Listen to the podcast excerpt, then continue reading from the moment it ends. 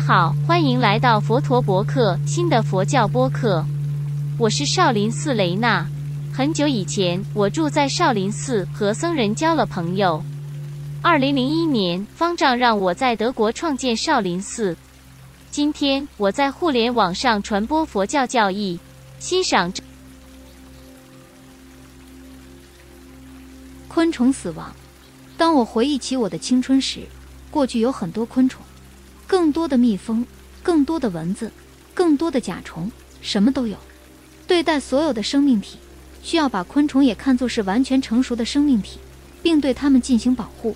如果可能的话，昆虫是迄今为止最多样化的动物，有令人难以置信的物种数量。有些是美丽和有用的，有些则是具有攻击性和令人讨厌的。无论如何。这些小动物对整个生态系统都是极其重要的。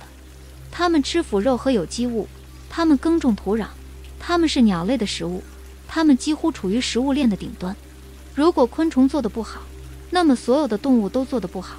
昆虫的死亡率在不断上升，对我们人类的影响随处可见。小爬虫对我们人类极为重要，几乎所有的植物物种都需要昆虫授粉，如苹果树，没有昆虫，没有水果。生态系统就会崩溃，但是大部分人仍然对昆虫的死亡率知之甚少或一无所知。在过去的三十年里，所谓的飞虫生物量已经减少了大约百分之八十，这些都是令人震惊的数字。我们正在为自己制造下一个灾难，却无人问津。在我们城市里无爱的混凝土城堡里，几乎没有留给昆虫的空间。田野里的单一作物正在破坏动物的自然生计。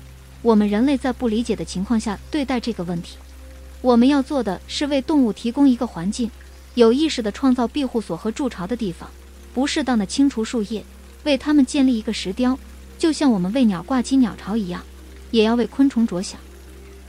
同样重要的是，我们要在当地吃饭，而且要吃不使用合成杀虫剂和化肥的食物，最好是来自当地农民，来自该社区的一部分，而不是来自不露面的工厂。这就是大多数有机农户如何确保也有足够的空间给昆虫。同样重要的是按季节吃饭。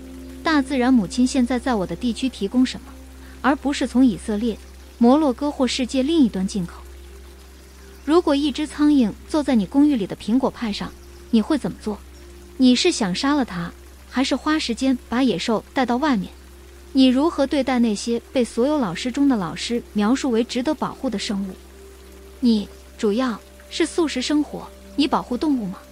如果你买肉，那么希望是没有工厂化养殖的肉，没有昆虫，我们人类很快就会没有东西可吃了。道路就是目标。深入观察生活，有可能清楚地看到所有的东西，不受任何东西的奴役，有可能放下所有的欲望，其结果是一个充满喜悦和和平的生活。这就是真正的孤独生活。佛陀，印度哲学家释迦牟尼的名誉名称：五六零年至四百八十年零点前。